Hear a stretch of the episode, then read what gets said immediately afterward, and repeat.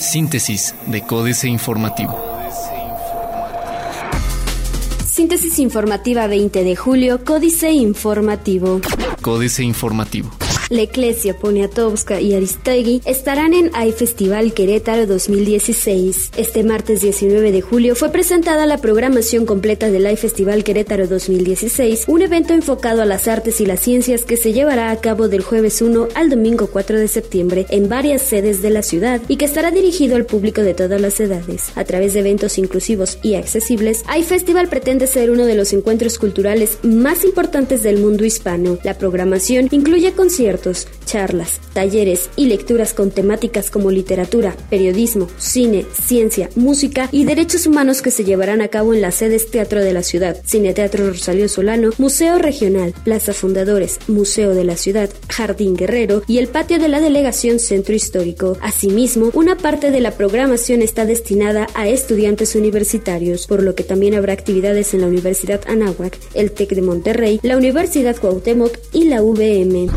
Licencias de funcionamiento no bastan para ejercer actividad comercial, dice municipio de Querétaro. El contar con licencia de funcionamiento para vender mercancía en algún espacio no significa la posibilidad de poder llevar a cabo una actividad comercial, declaró Manuel Velázquez Pegueros, titular de la Secretaría de Gobierno del municipio de Querétaro, al señalar que aunque algunos comerciantes de la Alameda Hidalgo contaban con los permisos vigentes, esto no garantizaba que pudieran estar ejerciendo el comercio en esta zona. Esto luego de que Miguel Navalvarado, titular de la Defensoría de los Derechos Humanos del Estado, declarara que este organismo ha advertido la existencia de permisos que se encontraban vigentes al momento del desalojo de los comerciantes de la Alameda Hidalgo. Ante esto, Velázquez Pegueros subrayó que el municipio es quien tiene la facultad de determinar en qué lugares de la localidad se pueden ejercer las actividades comerciales y la correspondiente administración del espacio público.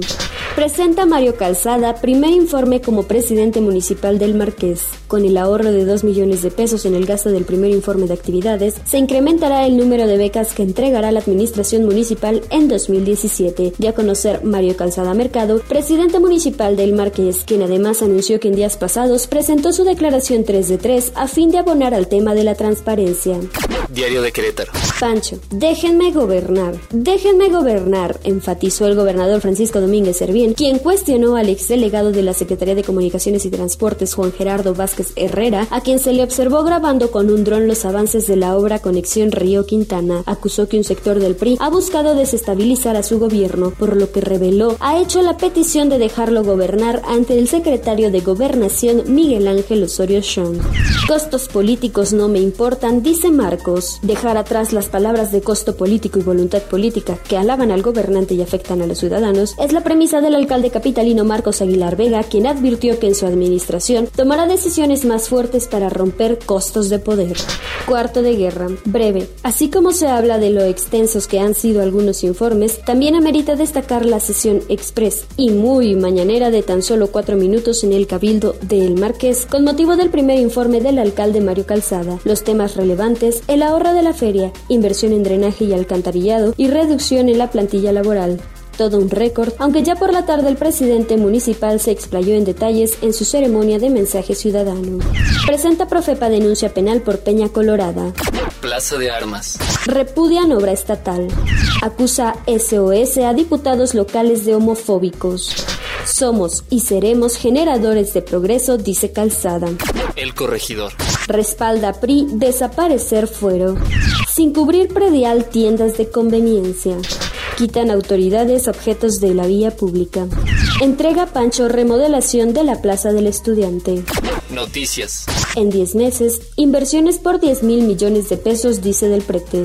Apoya la CEDESU a la industria de la construcción. Realizó el municipio 700 despidos antes del informe.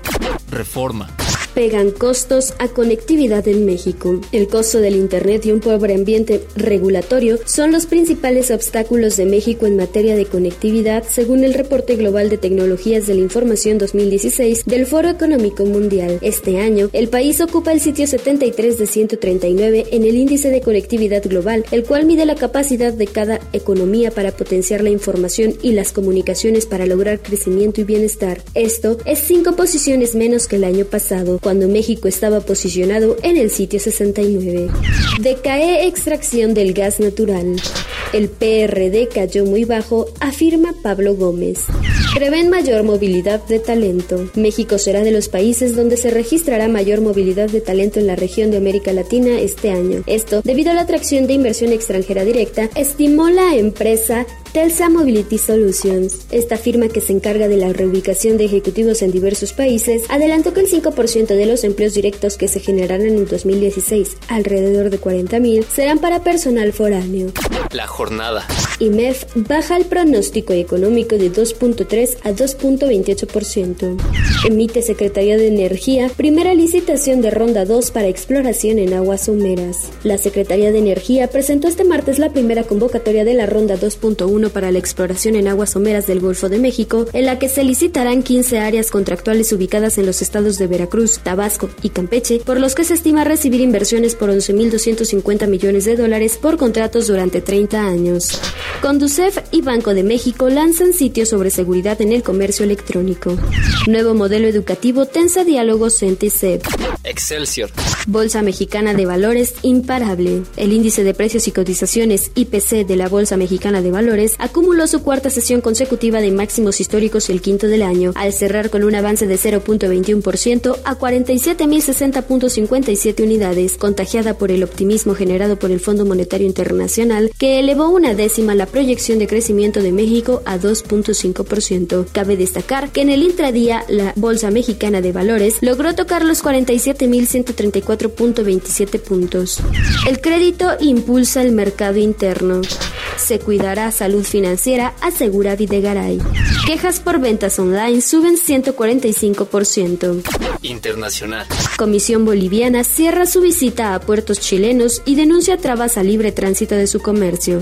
Wall Street Spar. Standard Poor's 500 retrocede tras récord y Dow Jones Industrial amplía su alza. Donald Trump ya es el candidato republicano a la presidencia de Estados Unidos.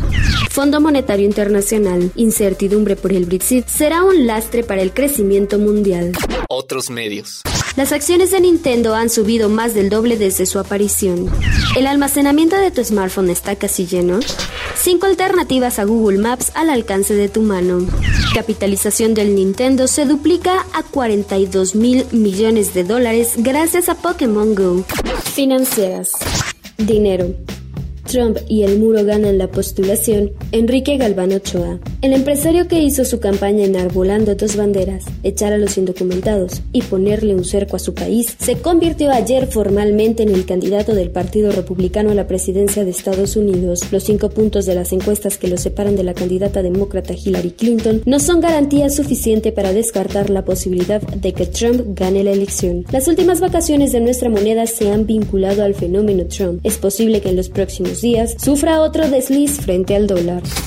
México S.A. Fondo Monetario Internacional. Para México, migajas, Carlos Fernández Vega. ¿Cómo estará de delicada la situación que en Los Pinos y zonas aledañas brincan de felicidad porque el Fondo Monetario Internacional tuvo a bien aumentar, por llamarle así, su pronóstico de crecimiento económico para México en 2016 y tal incremento a duras penas fue de una décima de punto porcentual? Es decir, en el presente año, el Producto Interno Bruto del país ya no crecería 2.4%, sino 2.5%, y para 2017 2.6%. Migajas, pues.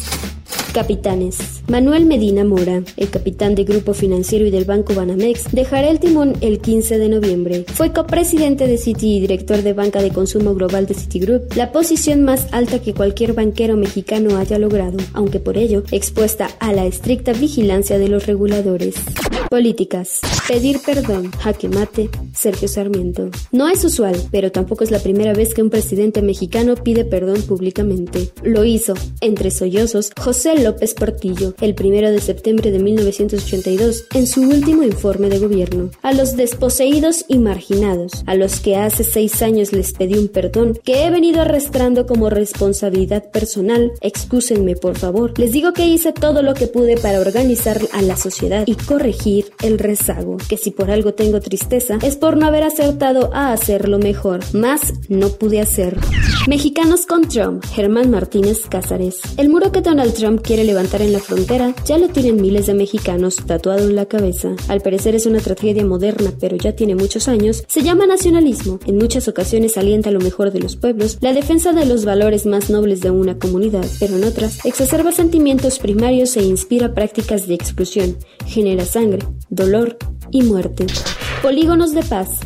Sergio Aguayo. Si el presidente Enrique Peña Nieto hizo una saludable, aunque tardía, autocrítica en el tema de la corrupción, hay que pedirle una revisión similar de su estrategia bélica. Un militar de alto rango me soltó el reproche. Entiendo que critiquen la estrategia de seguridad, pero también propongan soluciones. El comentario me confirmaba lo escuchado en el mundo de la seguridad. La conducción de la guerra tiene limitaciones. No está funcionando. Urge que las políticas públicas se oxigenen y consideren nuevos enfoques. Uno de ellos son los polígonos de paz.